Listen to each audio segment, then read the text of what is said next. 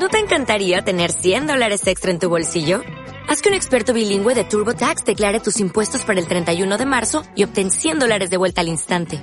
Porque no importa cuáles hayan sido tus logros del año pasado, TurboTax hace que cuenten. Obtén 100 dólares de vuelta y tus impuestos con 100% de precisión. Solo con Intuit TurboTax. Debes declarar para el 31 de marzo. Crédito solo aplicable al costo de la presentación federal con TurboTax Full Service. Oferta sujeta a cambios o cancelación en cualquier momento.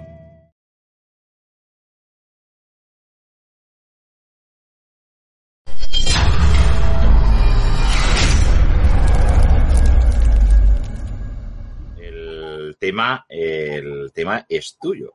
Maravilloso, sí, el, el cartel de otro mundo, ¿no? Parece que estemos aquí en, en, otra, en otra dimensión. Así que el cartel fantástico, maravilloso, para hablar de un tema, pues que se ha hablado mucho, ¿no? Se ha hablado mucho, pero curiosamente se habla mucho del Reiki de los chakras, que por eso ese es el título que he querido darle hoy al programa, chakras y Reiki, pero eh, la verdad es que no tiene nada que ver, ¿no? Es como, eh, como hablar de, de Fórmula 1 y, y baloncesto, ¿no?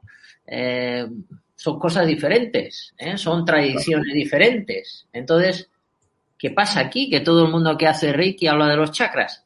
Lo voy a explicar. No quiere decir que no sea interesante. El mundo de los chakras es un mundo fascinante, pero hemos de hablar claramente, hablar de los orígenes de estas cuestiones y decir, pues, la verdad. ¿eh? A veces la verdad no gusta escucharla, pero bueno, Mm, eh, es doloroso, pero hemos de enfrentarnos a ello.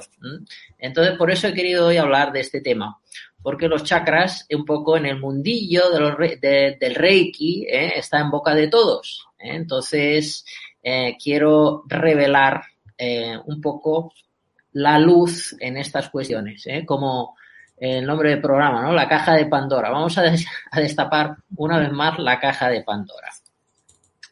Si hablamos de los chakras, eh, deberíamos hablar, por ejemplo, del yoga. El yoga viene de la India. Entonces, eh, la palabra chakra eh, tendría sentido en el Reiki si hablásemos pues, de medicina ayurveda o si habláramos del yoga o del tantra. Entonces sí tendría sentido hablar de chakras, pero si hablamos de Reiki, que es una tradición japonesa, en Japón no hay yoga.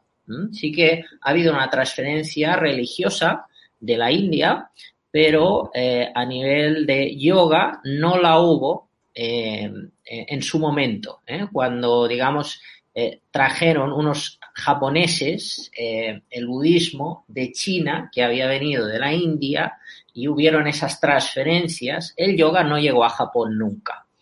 Por lo tanto, el tema de los chakras eh, no está contemplado en la tradición espiritual japonesa. Sí que hablamos de siete partes del cuerpo que curiosamente tienen su nombre, eh, pero no se define como chakra. ¿eh? Entonces, el chakra sería la energía que desprende el cuerpo hacia afuera. Se dice que es una palabra sánscrita, que quiere decir disco que gira. Entonces, un poco este sería el origen. Si hablamos de Reiki, por si alguien todavía no lo sabe, ¿eh? voy a hacer una, pequeña frase, intentaré no repetirme, ¿eh? porque a veces me preguntan, ¿pero qué es Reiki? Digo, bueno, llevo, 15 años hablando de Reiki y me preguntan aún qué Reiki. ¿eh? Y a veces me lo preguntan periodistas. ¿eh? Xavi, por favor, no me preguntes qué Reiki. ¿eh? No me preguntes qué es Reiki, que, que, me, da, me da un telele. Me da un telele y tengo que hacer un ayuno si me preguntas qué Reiki. Entonces, en resumen, Reiki es un método japonés que eh, su origen se hizo para dejar de sufrir y vivir en plenitud.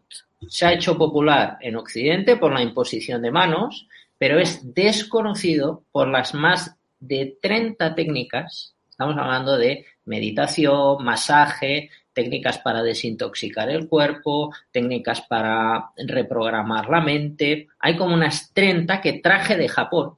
Han sido 11 viajes a Japón.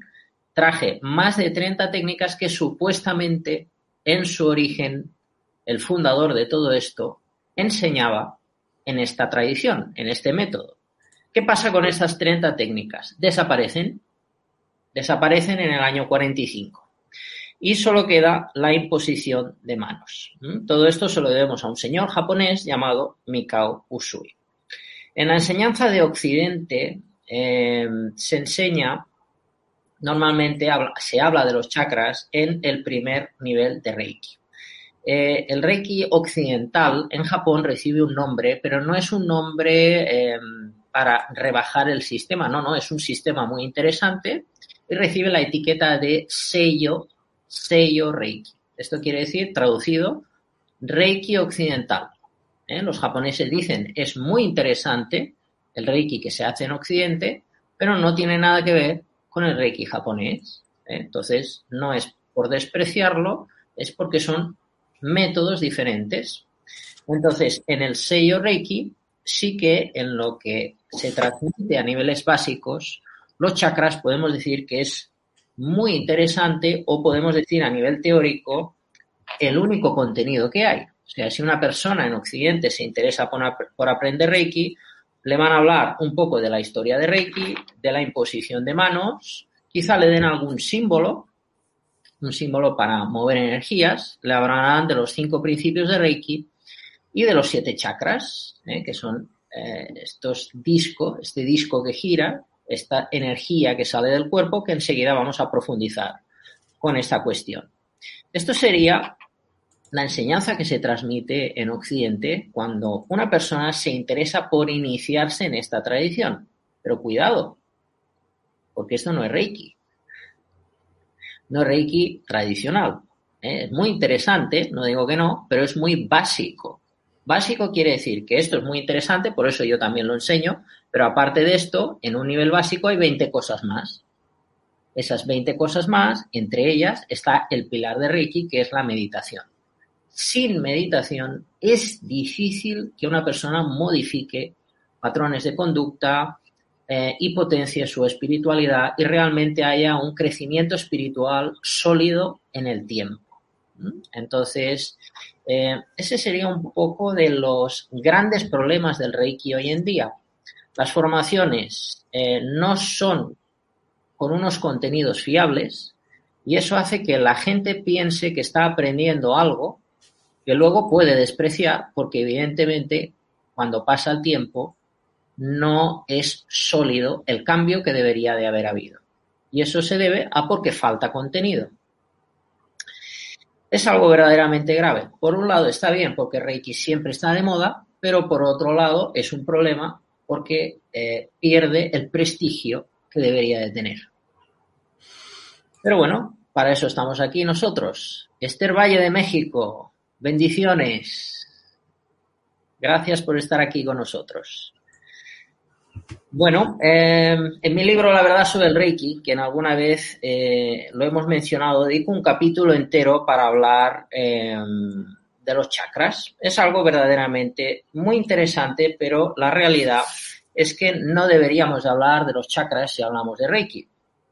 No hay ninguna escuela en Japón que hable de los, de los chakras, ¿eh? porque como decíamos, Japón es Japón y la India es la India. ¿eh? Alguna vez me he encontrado a alguien que ha venido que se ha ido a la India y le han dicho que el creador del sistema era hindú y que era maestro de yoga en la India. Entonces, en la India les han ofrecido formaciones de Reiki, asegurándoles que el creador del Reiki era yogi.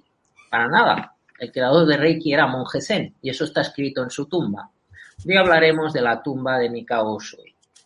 Porque ahí hay escritos, y no es que yo lo diga, es que está escrito. Entonces ya no, no se puede cuestionar. ¿eh? No es una opinión, es una prueba de que lo que digo es verdad. Y que, una, una evidencia indubitable.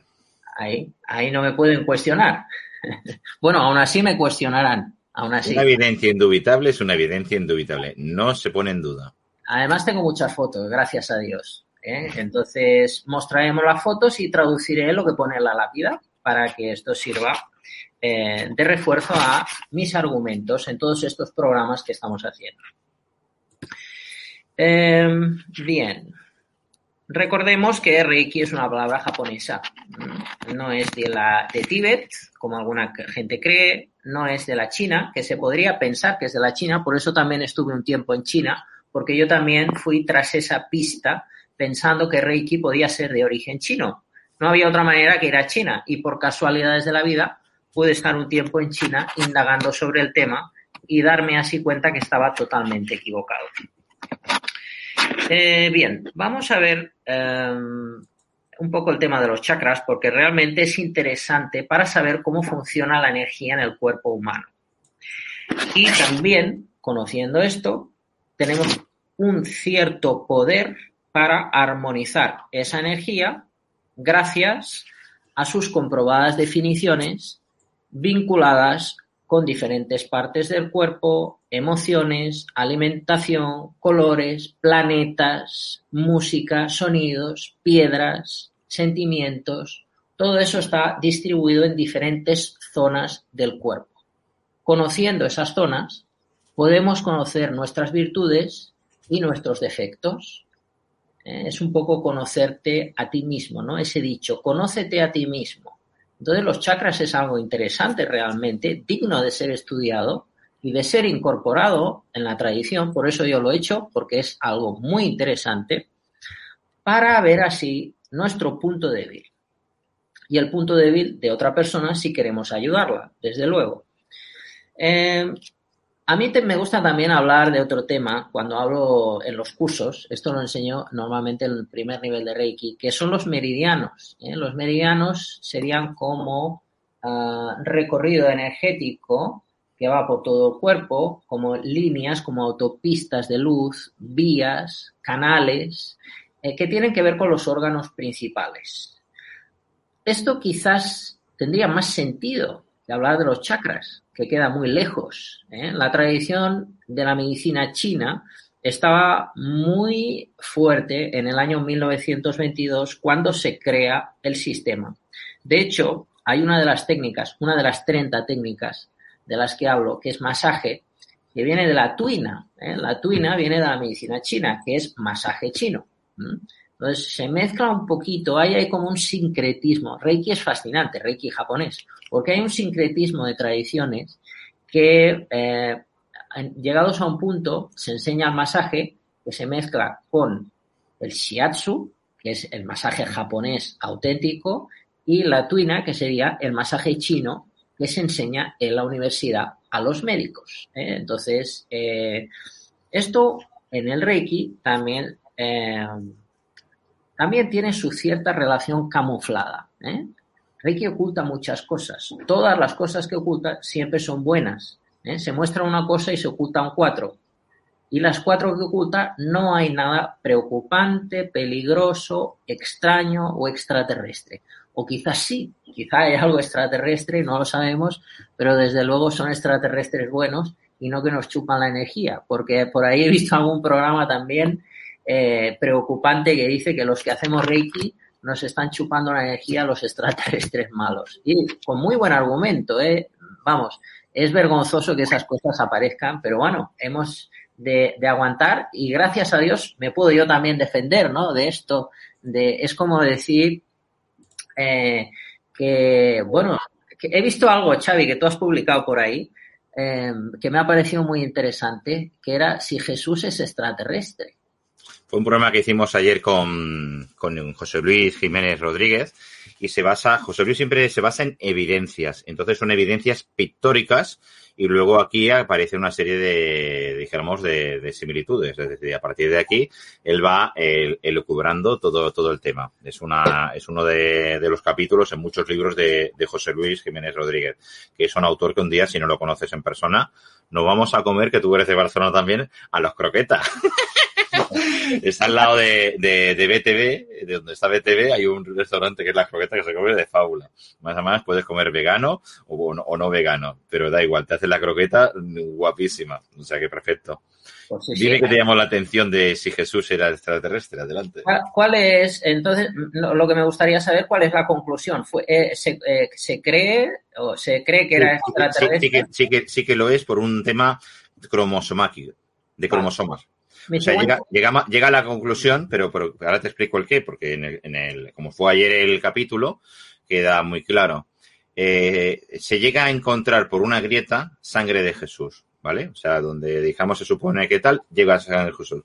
Y esta sangre se lleva a analizar. Y bueno, los cromosomas en principio no se deberían encontrar, pero como era la sangre de Jesús, sí que se encuentra. Es un análisis científico, ¿eh?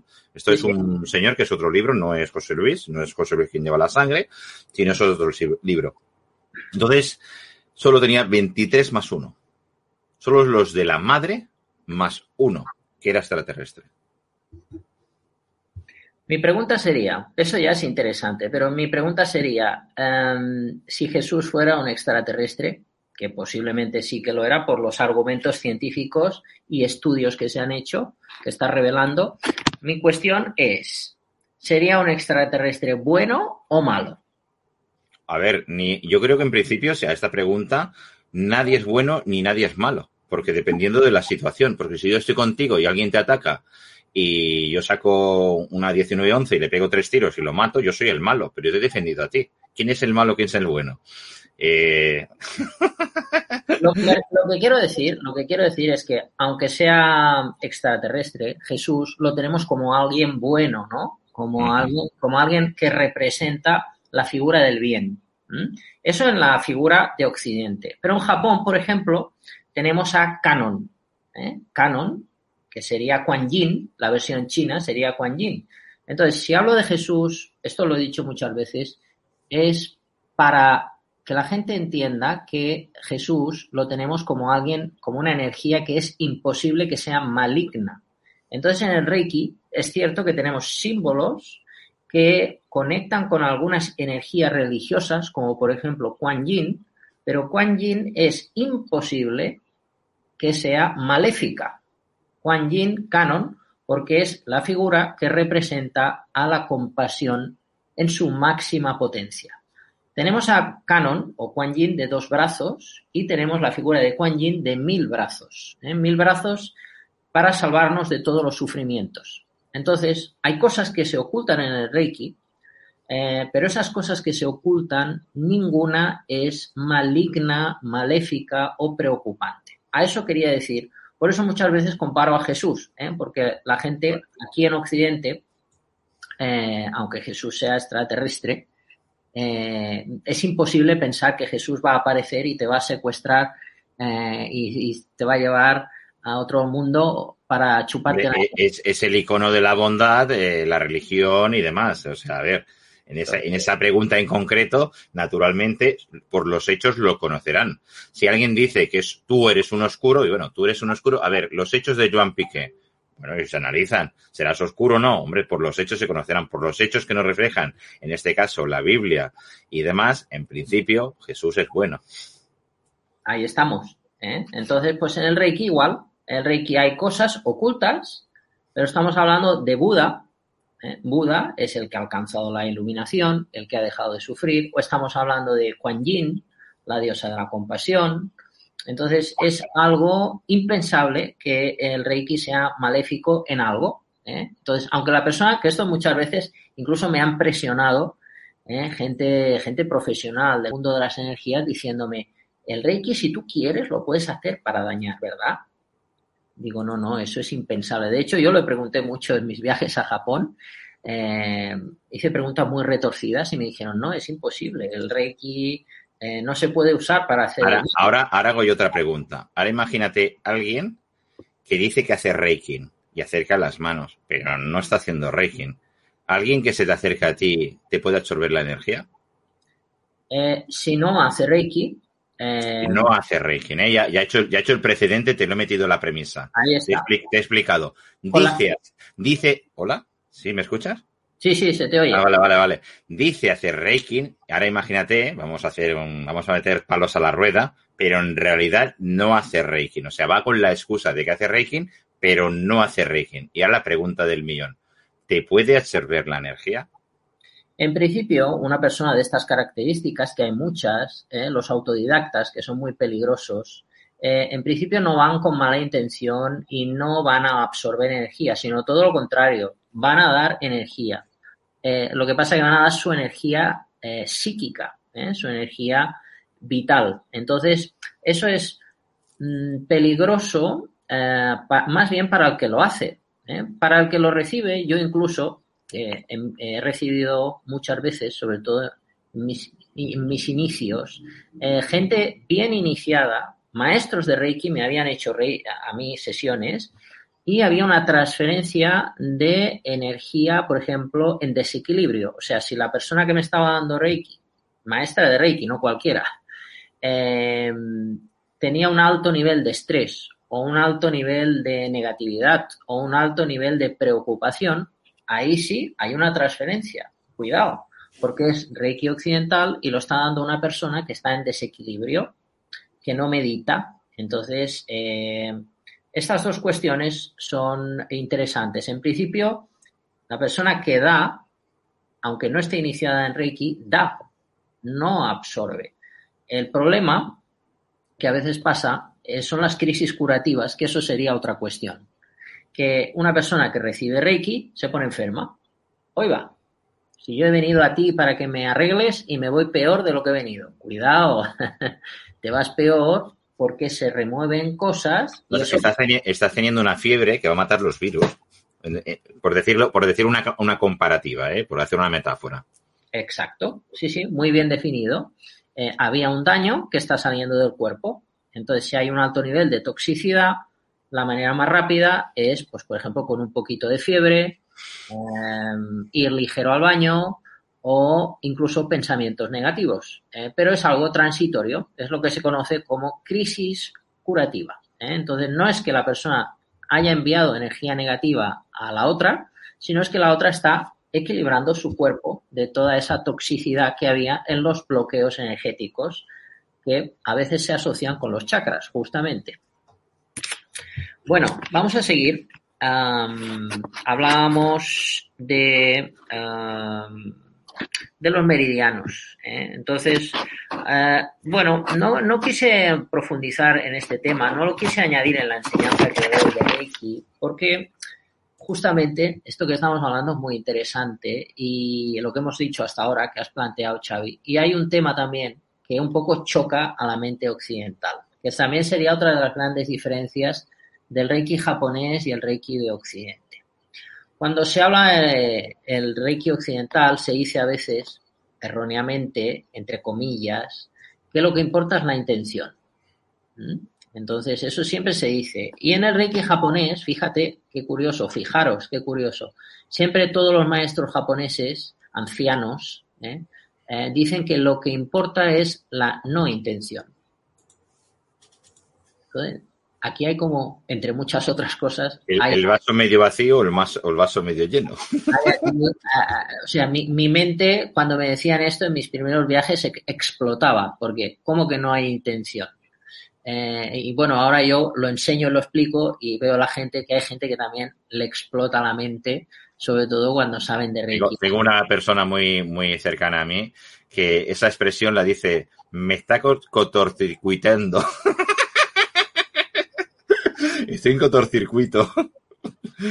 Es, eso, es eso. Eh, una persona entra en shock, ¿no? Porque tienes una creencia totalmente sólida de cómo deben de ser las cosas y de repente se te cae el mundo abajo. Bueno, pues esto un poco es lo que me pasó a mí en Japón, con todo lo que los conceptos de Reiki que aquí hay y que en realidad hay en el país de origen. ¿Por qué? Porque fíjate, fijaros lo que voy a decir. El Reiki sin intención quiere decir que la energía bien dirigida, por supuesto la mano tiene que ir en el lugar adecuado. Eh, la energía hace su trabajo a través del vacío. O sea, el emisor de Reiki tiene que estar vacío. Vacío quiere decir que eh, está fusionado con la energía del infinito. Entonces así, Dios, digámoslo así, la energía, eh, puede entrar y hay otras energías benéficas que quizás se pueden materializar a través de un cuerpo físico. Si estamos vacíos, eso lo da la actitud de observador. Meditar, básicamente. ¿Qué pasa con el Reiki de Occidente? No se medita. Entonces, lo que importa es la intención. La intención es que el que está dando se concentra, proyecta, imagina, reza y fuerza. Fuerza la sanación y no acompaña en el proceso. Eso para el que lo hace es muy peligroso. Yo empecé así. y bueno, me ponía fatal hasta que empecé con el Reiki japonés y todas mis molestias desaparecieron. Em, podemos decir que incluso, es algo fuerte lo que voy a decir, conozco maestros de Reiki que han fallecido. Han fallecido, no vamos a decir cómo, pero eh, han tenido una vida corta. Maestros de Reiki occidental que tenían unos resultados muy buenos, eh, pero había una transferencia de karma. Entonces, es algo peligroso, cuidado. Reiki japonés es algo seguro. Estamos hablando de una media de edad entre eh, los practicantes de 80 a 100 años. 80 a 100 años con calidad de vida. Esa es la edad de la gente de, que lleva toda la vida haciendo Reiki en Japón. Entonces, Reiki japonés es un método seguro. El Reiki de los autodidactas que no se han formado ya ni en el Reiki japonés, ni en el Reiki de Occidente, que se han formado por eh, providencia divina, es algo peligroso que puede dar molestias a corto y especialmente a largo plazo si se persevera en esa actitud rígida de ser independientes y no respetar una tradición que ahora va a cumplir 100 años.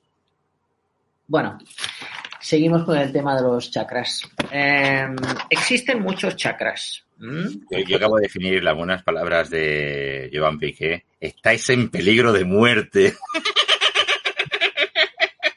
y es que Joan Piqué es muy... Sigue, sigue, sigue tú con lo tuyo. A mí me toca hacer de, del poli malo. Sí, es peligroso, la verdad. ¿eh? Es peligroso. ¿eh? Entonces conozco, he conocido muchos que decían que eran Jesús. ¿eh? Y ahora están. De, esos tengo unos cuantos, sí, en el WhatsApp, sí, sí. Y ahora están en otro mundo, en otro mundo, buscando a Jesús. A Pedro le abrió las llaves. Entonces, mm, cuidado, es peligroso. Entonces, hay que respetar las tradiciones. Es que, a ver, yo voy a, hacer el bastoncillo. Es que es una cuestión de energías y la gente no se entera. Y cuando estás manejando energías, son energías. Estás como si fueras un, en medio de una central eléctrica y las energías son reales y te puedes cortocircuitar, te puede saltar un arco voltaico. Estás tratando con cosas que realmente no eres un electricista básico. Si lo que dice John Piquet, si tú utilizas una autodidacta del Reiki, es como si alguien va a meterse en una subestación eléctrica porque ha leído un libro. ¿Perdona? Mm, tiene que tener un recorrido un poquito más, más que simplemente cuatro libros o cuatro indicaciones que te hayan hecho. Estás con energías y las energías es el todo. A partir de aquí, adelante. Los libros refuerzan, no sustituyen la formación. Entonces, estamos en unos tiempos en los que hay un exceso de información y la gente a veces se confunde. Bueno, seguimos. Eh, hablábamos de los chakras. Existen muchos chakras. Vamos a hablar ahora de manera simpática y profunda también en este programa de los siete chakras principales. Em, podemos decir que si uno de los siete está mal, todo está mal, todo se desvanece. ¿eh? Por eso tiene que haber un equilibrio en todo. ¿eh? Como es arriba, es abajo, como es adentro, es afuera. Por eso hemos de cuidarnos holísticamente hablando. Eh, porque si no, eh, solamente que haya un bloqueo, un desajuste, eso se puede llevar a un pico y desajustar nuestra vida personal a todos los niveles. Vamos a hablar de los siete, empezando por el chakra número uno. Mm, chakra número uno, si estamos hablando de la tradición hinduista, por lo tanto, hemos de hablar de una palabra de eh, de la India, sería el Muladhara, una palabra sánscrita antigua que hace relación al primer chakra. Este punto se encuentra entre el ano y los genitales. Se aporta normalmente diferentes colores en cada uno de los siete. No quiere decir que sea de color rojo, ¿eh? porque a veces la gente empieza a ver cosas que no son. O sea, no es que el chakra sea de color rojo, sino que se asocia al color rojo. ¿Veis? Por ejemplo, ahí Xavi muestra unas pulseritas maravillosas que yo, gracias a Dios, tengo dos, que habla de los siete chakras. ¿eh? Entonces, la piedra roja, mira, además están en el orden, ¿eh? de la roja, la naranja, la amarilla, la verde, la azul, el lápiz lazuli y la más arriba, eh, que sería del 1 al 7. ¿eh? Podría ser la matista, pero no, es más azulona. Esa matista. Lo que pasa es que está haciendo un, croma. O sea, concretamente, en este, en esta expresión, es que no tenía el micrófono abierto, perdona. En esta expresión aquí está haciendo el, el lo está haciendo como quiere. La primera es un ágata, la segunda es un ámbar, la tercera un ojo de tigre. En esta, la tercera es un jasper rey, ¿vale? La cuarta es una turquesa. Perdón, la cuarta no, la, ya, me, me, he saltado. La siguiente es la turquesa, la otra es una lapislázuli y esta de aquí, aunque parezca este color, es una matista. Yo la estoy viendo liga. ¿eh? Lo que pasa es que veo, veo que está saliendo otro color.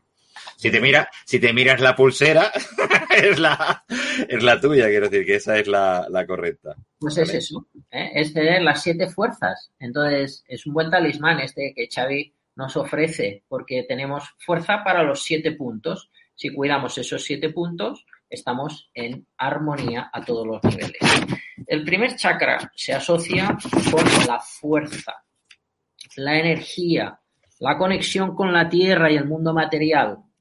Entonces, en desequilibrio puede aportar problemas físicos también, problema de columna vertebral, problema a nivel digestivo eh, y también emocionalmente. ¿eh? Esto nos, nos ayuda a tener información de cómo estamos por dentro. Por ejemplo, si una persona siente inseguridad, enfado o cólera, no de forma puntual, sino que está como integrado en su personalidad, podría haber un bloqueo energético en este punto, que curiosamente coincide con otro punto que se llama Yin en la medicina tradicional china. Pero bueno, vamos a hablar hoy de los chakras. Pero ahí hay un mundo paralelo en la medicina ayurveda y en la medicina tradicional china. Hoy hablaremos de la ayurveda por su vínculo con el Reiki. La cólera, mira, ahí tenemos la pulserita, maravillosa. ahora, te la estaba colocando, ahora aquí. Ahora sí, aquí sí que se ven los colores, es la misma pulsera. Y además con el Buda. ¿eh? sí, sí, sí, con el Buda. ¿Eh? Maravillosa. Bueno, la aconsejo a todo el mundo. ¿eh? Aconsejo la piedrita. La pulsera, la pulsera.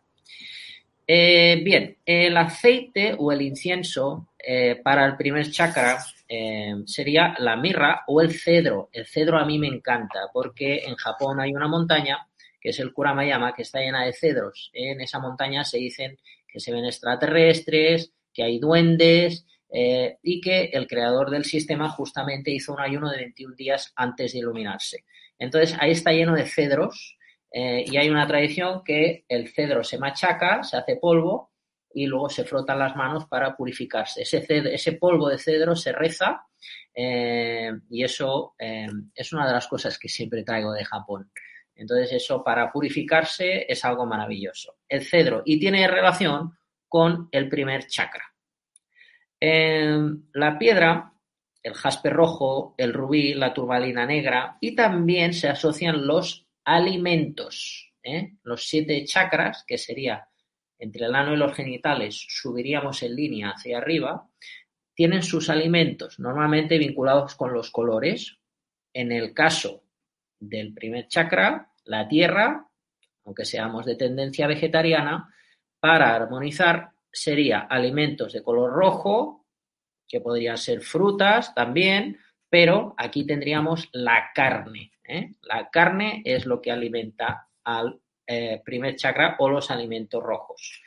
Eh, el mantra sería LAM. LAM. Ese sería el sonido que de manera continuada podríamos eh, tener en mente o decir en voz alta para armonizar este punto, el primer chakra. Los planetas, los siete planetas, ahora hay más de siete planetas, pero mágicamente hablando, eh, siempre se han trabajado con siete planetas. ¿eh? Qué casualidad, siete planetas, siete chakras. Bueno, pues en el chakra número uno, también cada uno tiene que saber qué horóscopo tiene, horóscopo astrológico, y de qué planeta es. ¿eh? Yo, por ejemplo, soy de Venus. Mi horóscopo tiene vínculo con Venus. Venus, está claro. ¿Qué chakra sería? El 4, porque es el planeta del amor. Entonces, en el chakra número uno Marte y Saturno son los planetas que están relacionados con este punto energético. El chakra número 2 sería por debajo del ombligo, el bajo abdomen. ¿eh? Aquí se vincula al color naranja, que veíamos en la pulserita también, ¿eh? color naranja. Y aquí, ¿veis? Maravillosa. Fantástico, fantástico. No se te oye, Xavi, se te ha perdido. Perdón, es que lo quito para que no interferite. Que como estamos hablando de los colores, que pondré la, original y así ya las vemos que se ve el color más, más vivo, la, la fotografía anterior. aquí, ah, tendríamos. Ya, ya la tenemos ahí. A ver, Ahora, se está cargando. Pam, pam, pam, pam, pam, pam. Ahora. Ahí. ¿eh? Después del rojito veríamos eh, como una la tenemos, repetida tres veces, es decir, esto es eh, siete chakras, tres potencias. Os tenéis que fijar en un tramo de Buda Buda, ¿vale? Porque la tenemos repetida tres veces. Está realizada adrede, Joan lo sabe con seguridad. entonces, entonces el, el, tema, dijéramos, es que ahí la ámbar es la que le correspondería al color naranja, amarillento, la ámbar, ¿vale? Que es la segunda. La primera es una ágata, la gata naranja roja, ¿vale? Y la segunda, que es la que corresponde al Joan Piqué, es la ámbar, en este caso. Continúa, Joan. Maravilloso. Eh, aquí, ¿qué tendríamos? ¿Qué energía tendríamos en el segundo chakra? Eh? Pues si hablamos de creación, ¿no? Que muchas veces buscamos creaciones, eh, los que somos artistas, los que somos artistas espirituales, eh, que es un poco lo que yo siempre intento hacer de la gente, no máquinas, eh, sino artistas. Entonces, los que somos artistas y nos gusta crear, este chakra es muy importante, pues que es el chakra de la creación. Y si estamos hablando de creación, hablamos de sexualidad. ¿eh? La sexualidad bien utilizada, mágicamente hablando, hace que hagamos creaciones en el mundo material.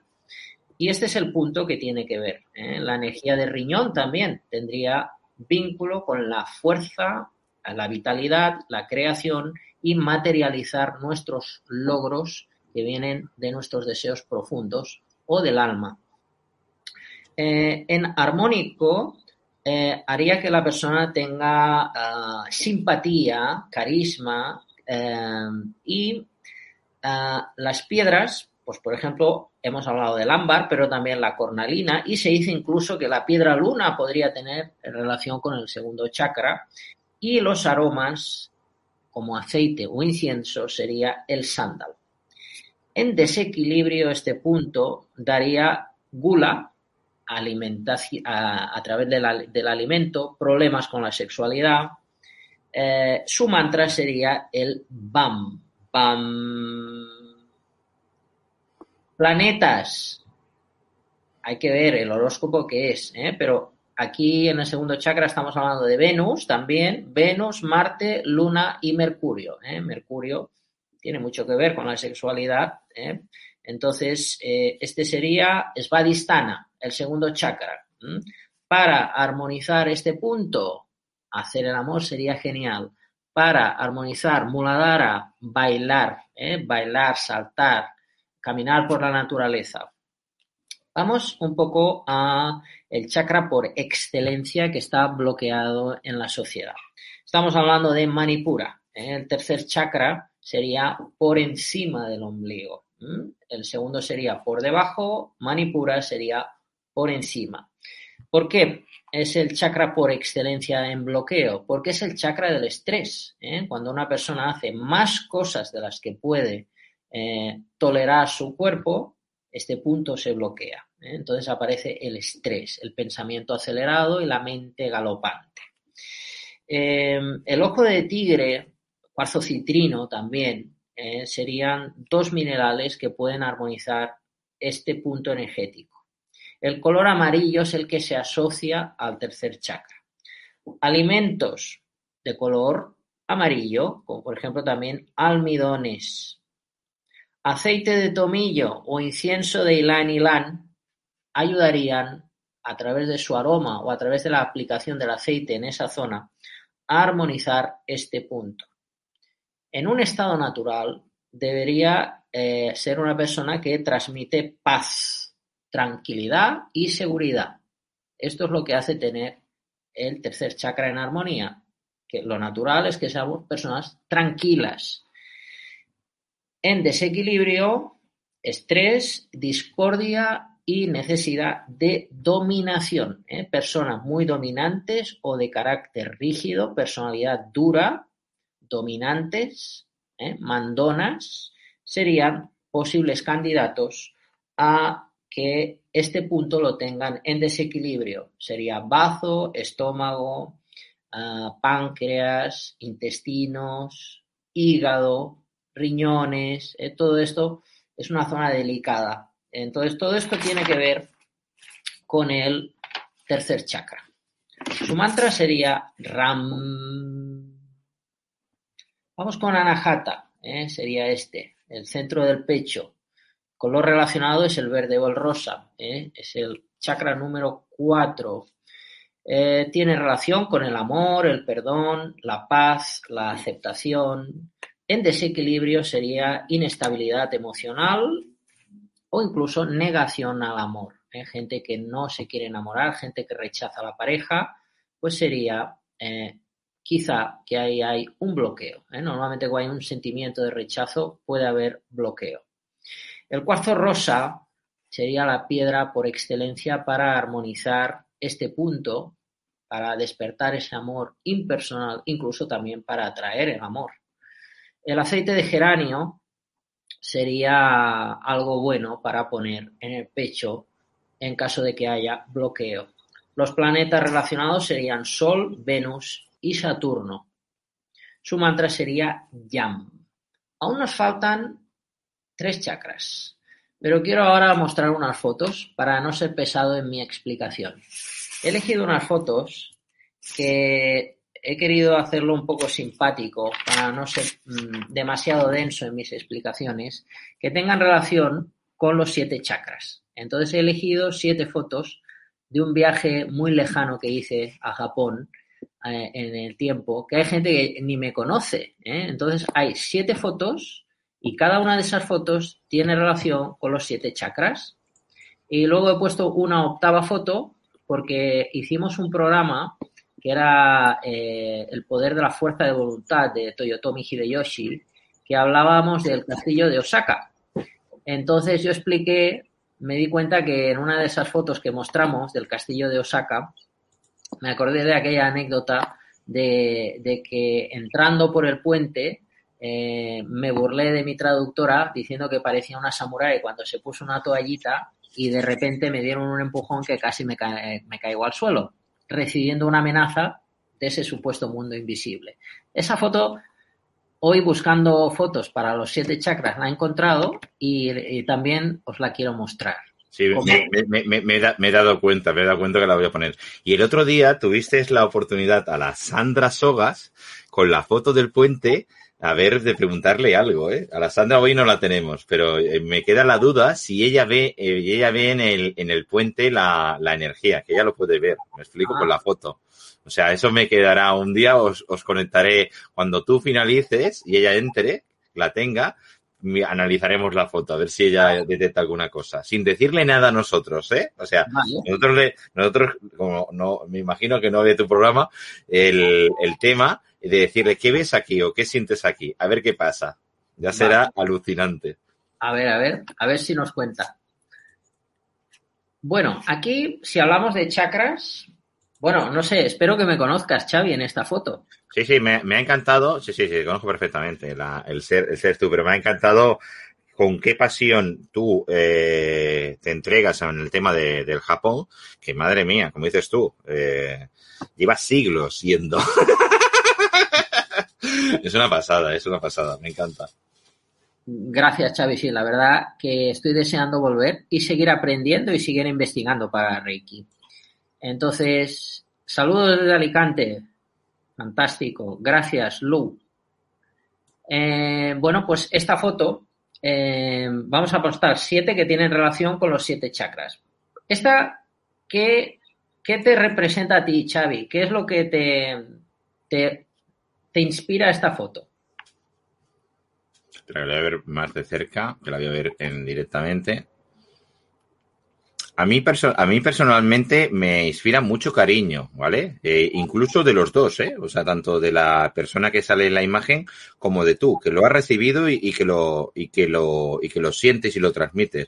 Es lo que a mí me llega, me explica como como como como energía, ¿eh? O sea, se nota que se nota que estás disfrutando ahí. Efectivamente, sería una energía de cuarto chakra, ¿eh? Una señora encantadora que está, está cerca del cementerio donde está el mausoleo de Usui, el creador de Reiki, y entonces a mí me trataba, bueno, como si fuese su nieto. Cuando iba ahí a comer me trataba como si fuera su nieto. Y se sentía un amor increíble. Y claro, a mí me caía muy bien porque era una señora mayor, muy bien arreglada, muy cariñosa, me trataba muy bien. Entonces, eh, total es cuarto chakra. Madre e hijo. pues sí, la verdad que los dos, yo sentía su amor y también a mí me generaba un amor increíble. Entonces, bueno, por desgracia, eh, hubo un año que fui y... Y se había muerto. Y este restaurante desapareció. Ay, madre, pobrecito. Entonces, eh, imagino que la señora o se jubiló o, falleció. Entonces, eh, ocurrió, bueno, pues esto, ¿no? Que de un año para otro el sitio desapareció. Y ahora hay un restaurante que vas y para nada se respira ese ambiente amoroso. Bueno, esta sería el cuarto chakra. ¿eh?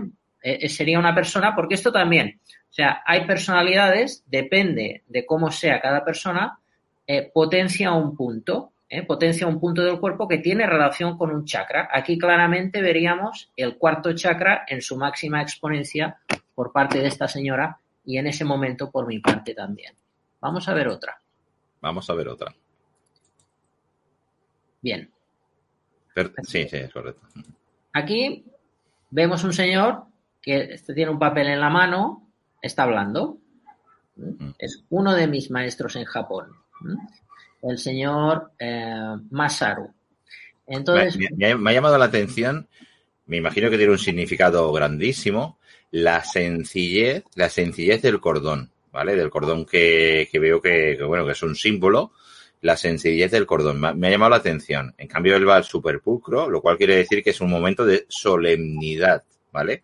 O sea, yo veo un momento solemne. Él lleva, dijéramos, muy adecuadamente, va para el momento solemne, se ha puesto que podría no llevarlo, porque lleva, dijéramos, encima ese traje malva, ese jersey o esa túnica malva a medio cuerpo, a tres cuartos, y en cambio lleva su corbatita, lleva como diciendo, no, no, que estoy delante de un acto solemne. Yo, yo es que como he dado muchas clases en la universidad, siempre, aquí donde me veis despechugado y tal, siempre en la universidad he ido con corbata y de traje, ¿vale? Entonces lo veo solemne, ¿no? Un acto solemne de cara hacia ti por respeto y tú naturalmente recibiéndolo.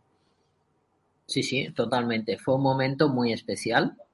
Eh, y ahí me estaba dando un diploma, ¿no? Un reconocimiento entonces, este señor estuvo hablando, estaba expresándose, eh, y eso sería la expresión, el quinto chakra, ¿eh? que sería Vishuddha. Ahora hablaremos de Vishuddha, todavía no hemos hablado del quinto chakra, pero todo lo que es la palabra y la expresión tendría que ver con lo que se conoce como el chakra número 5. Y efectivamente, ese cordón es algo muy, muy especial es, Muy, especial. Bueno, vamos a otra imagen. No, lo puedes comentar, supongo, ¿no? en otra ocasión. Vale, vale, vale, vale, vale, vale. No, es que me ha, me ha, me ha llamado, me ha, me ha, o sea, me ha, me ha, fíjate tú que la imagen, la imagen que me imagino que no tiene que ver nada, ¿no? Pero me ha acordado el bastón de mando de los alcaldes que, que llevan, ¿vale? Ahí te lo dejo. Ahí te lo dejo. Efectivamente, ese cordón lleva una bolita. Entonces, esa bolita tiene unos símbolos. Entonces, eh, de forma secreta, digamos que hay un grupo, eh, bueno, ya lo voy a decir, ¿eh? hay un grupo que se conocen como los guardianes de la tradición. Los guardianes de la tradición oculta de la montaña del Kurama. Entonces, eso sería como como un reconocimiento a que este hombre es guardián de la tradición. Entonces, hay varias formas de ser guardián de la tradición. Una sería a través de ese, colgante y otra sería a través de una iniciación de un símbolo muy largo. Entonces, yo recibí la iniciación del símbolo largo ¿eh? Entonces, eh, eso es lo que se conoce como eh, reconocimiento a guardián de la tradición, concretamente del Kurama Yama, donde Usui hizo el ayuno de los 21 días. Así no, sí. no, no, no, importante, no. Tú y yo ya sabemos la importancia de, del símbolo. No iba errado, ¿eh? Sí, la, muy importante, muy importante. La has clavado. No, no. clavado. Sí, sí, sí. No, ya, ya, me ha llamado muchísimo la atención, me ha llamado muchísimo. Bueno, ah, aquí. Esta muy buena. Vemos aquí esta señora con cara de confundida y uh, tiene aquí mi cartel. ¿eh? Esta era mi traductora. ¿eh? Durante mis primeros años a Japón, esta eh, fue la mujer que me traducía siempre. Aunque yo sé japonés, digamos que no tengo una conversación fluida para ir por libre, eh, sobre todo en cursos de Reiki que he recibido en Japón. Entonces eh, yo contrataba a esta señora y esta es la primera vez que nos encontramos. ¿eh? Entonces ella esperaba a un señor mayor, me decía, yo esperaba un señor con canas, gordo, viejo, una empresa, un empresario loco que dijera, bueno, pues ahora voy por aquí porque mira, me apetece. Y resulta que llega un erudito, un erudito apasionado, entregado a eh, 100%. Se sorprendería totalmente. Sí, entonces, claro, aquí, ¿de qué chakra estamos hablando? De Akna. Sería el sexto chakra, o sea, intuitivamente nos teníamos que encontrar por primera vez, bueno, ella, yo sabía quién era ella porque tenía mi nombre, pero ella me miraba a mí y no se podía creer que era yo.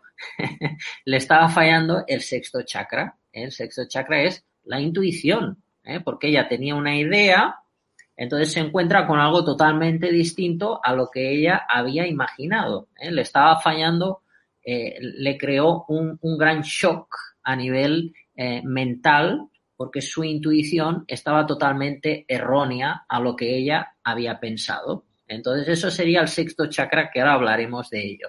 Dame una foto muy divertida. Digo, oye, ¿me das permiso para que te haga una foto? Y me dice, sí, sí. Y bueno, aquí tenemos el recuerdo. Perfecto. La siguiente es buenísima. Esta, esta, volviendo. Esta, buenísima, única y muy poca gente la debe tener. Sí, además es un sitio especial que ya no existe. Ya, ya.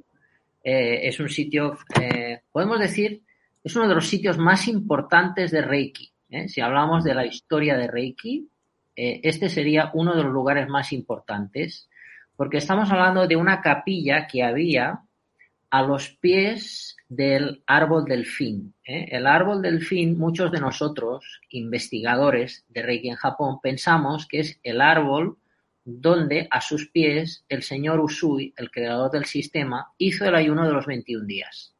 Entonces, eh, a mis espaldas está ese árbol, hay como una valla de madera y alrededor del árbol había una valla de piedra porque ese árbol era patrimonio de Japón, no se podía tocar.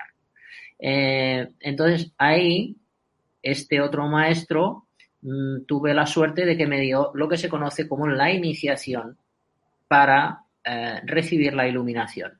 Entonces aquí estaríamos hablando del chakra número 7. Chakra número 7 sería la coronilla, entonces aquí estaba recibiendo la parte más alta de la cabeza. Por eso, eh, por eso él te está haciendo la imposición, dijéramos, de, de manos a la distancia. Sería sajas rara. ¿eh? Si habláramos del yoga o de la, de, del tantra, sajas rara.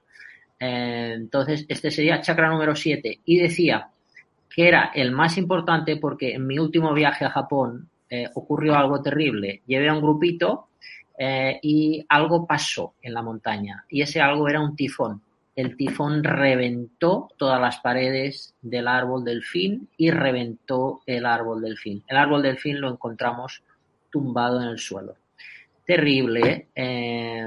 ¿Y, no lo, ¿Y no lo pudieron replantar, pregunto? Estábamos viendo que habían obreros eh, eh, alrededor de la zona que estaban un poco arreglando el estropicio que había hecho el tifón. Entonces, eso fue la última vez que hace tres años, así que estoy deseoso volver para ver qué han hecho con el árbol. No sé, más que nada que conozco maquinaria y existe una maquinaria muy grande, muy grande y la inversión es grande, pero sabiendo que el tipo de árbol que era, desde luego, si yo estuviera políticamente involucrado en esa zona, se invertía lo que fuera necesario y si no se pide ayuda monetaria haciendo donaciones y demás. Entonces lo, lo coge, lo coge, dijéramos, totalmente, se hace el agujero y lo vuelve otra vez, dijéramos, a, a posicionar con toda su Es una maquinaria muy grande, existe, ¿eh? existe aquí en zona, en Barcelona, algún milenario se ha salvado.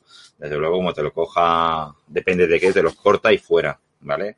O sea, pero sí. Bueno, esperemos, esperemos. Yo estoy deseando volver eh, eh, y, ver qué han hecho. Yo creo que han hecho algo. Eh, este árbol no es un árbol cualquiera, es un árbol que está, está muerto. Es un árbol muerto, pero que se dice que tiene más de mil años. Entonces, se llama árbol del fin porque lo partió un rayo y ese corte que hizo en el tronco quedó con cabeza de delfín. Entonces se dice que ese rayo vino de Venus a través de un dios llamado Maosón y vino a la Tierra para ayudar al humano. Entonces, bueno, por eso ese árbol era tan importante. Entonces, es un, era un tronco no, no, era un árbol vivo, pero ahí estaba. incluso, incluso quien no, quien no sea afín de, de, todo el tema energético del Reiki y demás, ni que sea por el tema de turismo, quiere acercarse al árbol y hacerle la foto. O sea que vale la pena por todos sitios. O sea, no, no, no, se ha de recomponer otra vez el árbol en su sitio. La buena noticia de este lugar, que yo creo que lo van a arreglar, eh, es que voy a mostrar otro secreto aquí. ¿eh? es que ese árbol que todos deseamos tocar, pero está prohibido. Bueno, lo bueno del tifón es que yo lo toqué, me acerqué y lo, lo tocamos todos. Este no se escapa. Entonces era la oportunidad, era o, o, en ese momento o ya no lo podemos tocar nunca más. Entonces, em, ese árbol, ese tronco, porque ya está sin vida, no daba vida, eh, vida en este mundo, pero sí vida espiritual comparte raíces con otro árbol que ese sí que está vivo, que es el árbol de los deseos. Entonces ahí hicimos una ofrenda de un Buda que traje de España, un Buda muy bonito, lo ofrecimos al árbol como ofrenda en ese año. Entonces ese árbol cumple los deseos. ¿Eh? Yo tengo que decir que he pedido muchos deseos a ese árbol y todos se han hecho realidad. Entonces ese árbol, gracias a Dios, se salvó del tifón. Bueno, aquí hablábamos del chakra número 7. Vamos a otra foto. Voy a la siguiente foto. Este, es, el, este es el puente. ya, lo, conozco. El, castillo que le debemos gracias a Toyotomi Hideyoshi, que hablábamos en, en, el, en aquel programa del poder a fuerza de voluntad. Y bueno, después de esta foto, mi traductora fue cuando, muy acalorada, se puso la toallita en las gafas y yo, bueno, dije, pareces una samurái con la toalla así. Entonces y, me tú, y tú eres súper serio. Si soy yo el que va en el puente, a mí me tiran río abajo. y además fíjate que todos vamos en una dirección. Entonces fue darme la vuelta después de esta foto. Me di la vuelta y recibí un golpe tan fuerte que casi me tiran al suelo. ¿eh? Atención, de una turista que no sabe por qué se dio la vuelta y empezó a caminar hacia mí como una con mucha fuerza y me tiró y casi me tira al suelo. ¿eh? Aguanté, aguanté la, la embestida pero en ese momento del impacto que casi me tira, me vino todo ese mensaje de supuestamente ese mundo invisible. Bueno, aquí vemos la prueba de que lo que dije era verdad. Y un recuerdo, ¿eh? el castillo de Osaka. Vamos a la siguiente. ¿Nos queda algún chakra por ahí?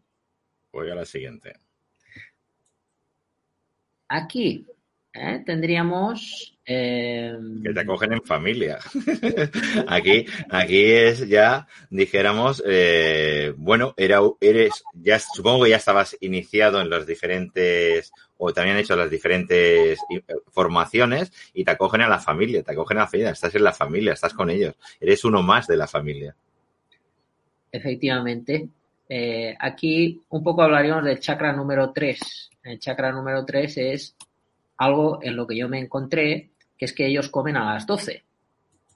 Entonces, mi traductora no me informó de, algunas costumbres, como por ejemplo que todos se habían llevado comida a la montaña y yo tenía que llevar también. Entonces, ocurrió algo, que todos se pusieron a comer en la montaña y yo no llevaba comida.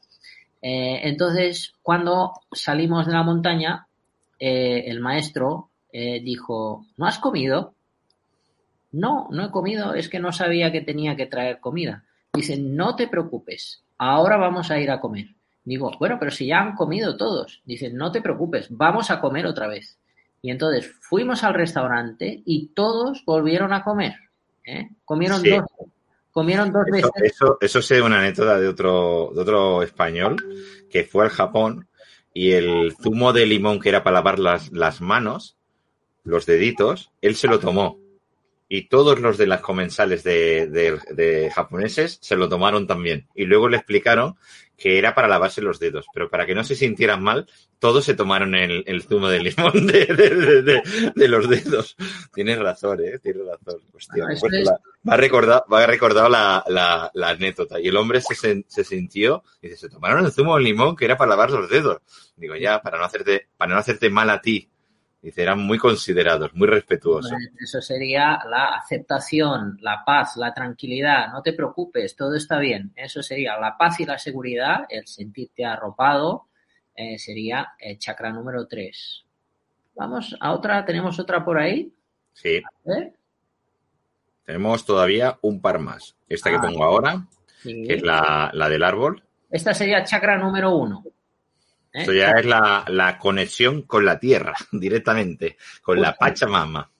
Este es el, el árbol de los deseos. Este es el guardián, ¿eh? Pues este es de verdad.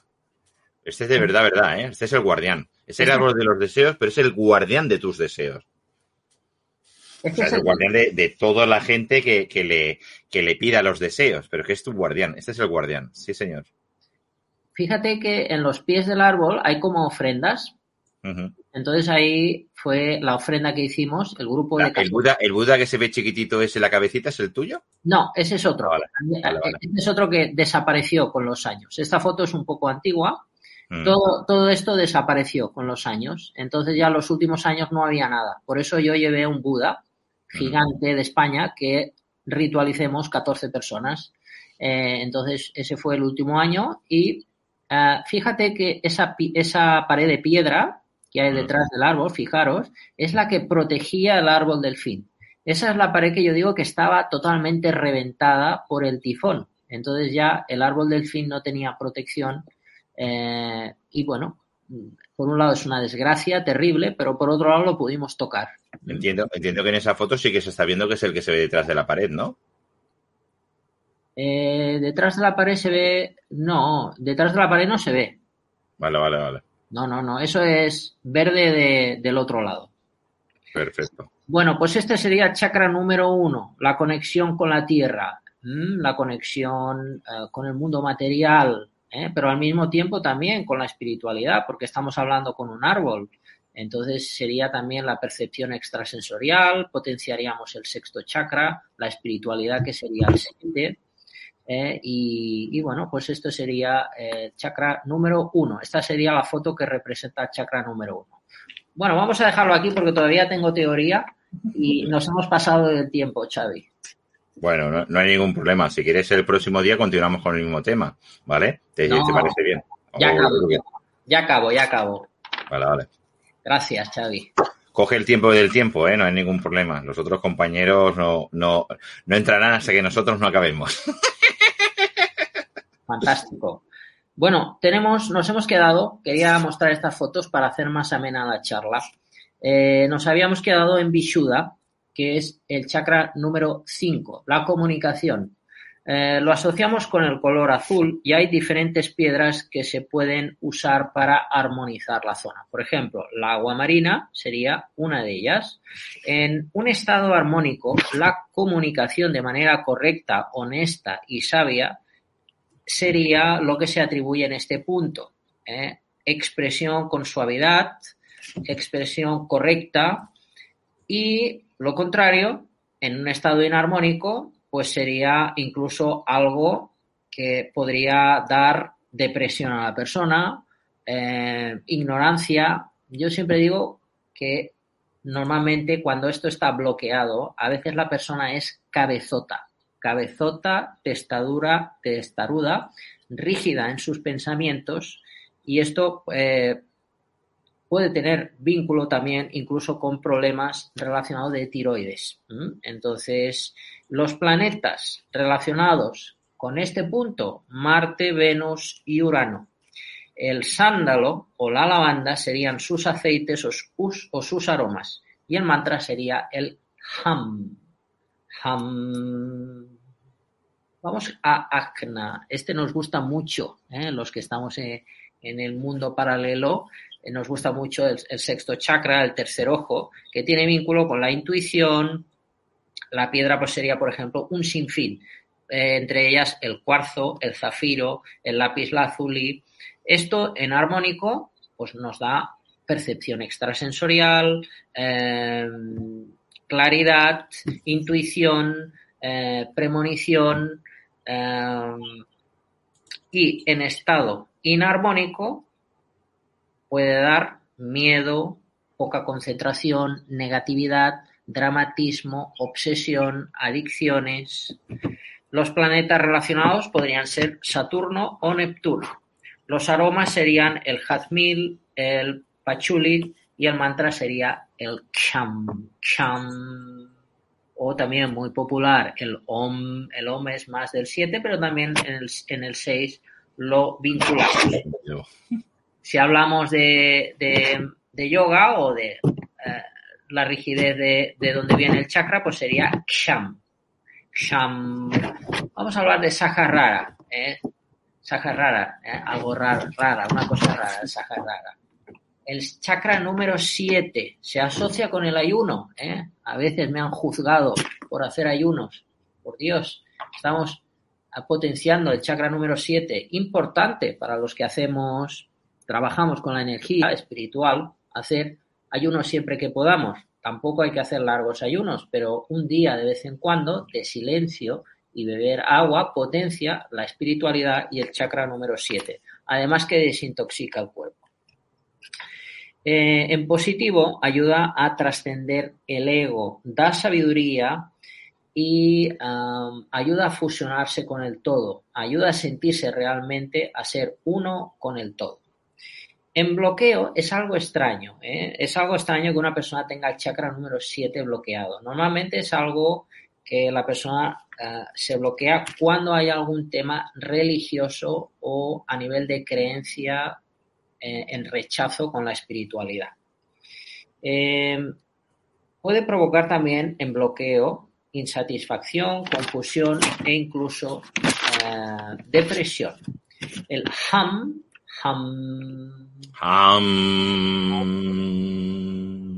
Sería el sonido. Intentando llegar a los 432 hercios, claro está, el cósmico. Sería el sonido que armoniza la parte más alta de la cabeza. Los planetas serían Saturno, Neptuno y los colores vinculados con este punto, el blanco, el dorado y el aceite vinculado, el aceite de loto, entre muchos otros. Eh, existen también muchas teorías interesantes. Mañana voy a dar un encuentro de justamente de chakras, encuentro de Reiki, eh, donde voy a hablar en profundidad de los chakras. Em, se puede hacer por Zoom o presencial aquí en Barcelona. Entonces ahí hablaré de unas tablas em, en las que eh, se vincula el chakra con la edad que tú tienes. Entonces, depende de la edad que tú tengas, estás en una etapa de la vida, en un año, hasta que cambias de edad, que está vinculada con uno de los siete chakras. Entonces, esto te ayuda a conocerte mejor cuál es tu punto fuerte según la edad que tengas y cuál es tu punto débil. Entonces, es algo interesante. Eh, bueno, el mundo de los chakras es mucho más extenso de lo que he comentado. Esto ha sido una pincelada. Hombre, ahí vemos México, qué sorpresa. Yo pensaba que lo que habías dicho lo habías anunciado y ido a buscar para ponerlo y digo, pues no lo tiene colgado. Pues lo, de los chakras no, lo he colgado en el Facebook, pero sí, en el, ah, en el Instagram no lo he colgado. Pero bueno, aquí tenemos una foto de recuerdo de la experiencia de México, que fue muy buena. Una pasada. Entonces, pues eh, bueno, aquí concluyo mi tema. Espero que os haya gustado. Eh, y que haya quedado bien claro que los chakras no tienen nada que ver con el Reiki, aunque es un tema muy interesante. Pues muy agradecido y muy enriquecedor una vez más, Joan. Y vaya, y espectacular. Es que lo que traigas tú no lo trae nadie. El, el Reiki japonés Yo te digo, yo de, de la, de, del que conozco solo te conozco a ti. Habrá muchos, seguro que hay muchos, muchos, muchos, pero que sean amigos míos, solo está el Joan. Venga, pues muy agradecido, Joan. Esta es tu casa y hasta Gracias. el sábado que viene. Muchas gracias. Hasta pronto. Saludos a todos. Venga, Gracias. gracias. Hasta luego. Hasta Chaito. luego.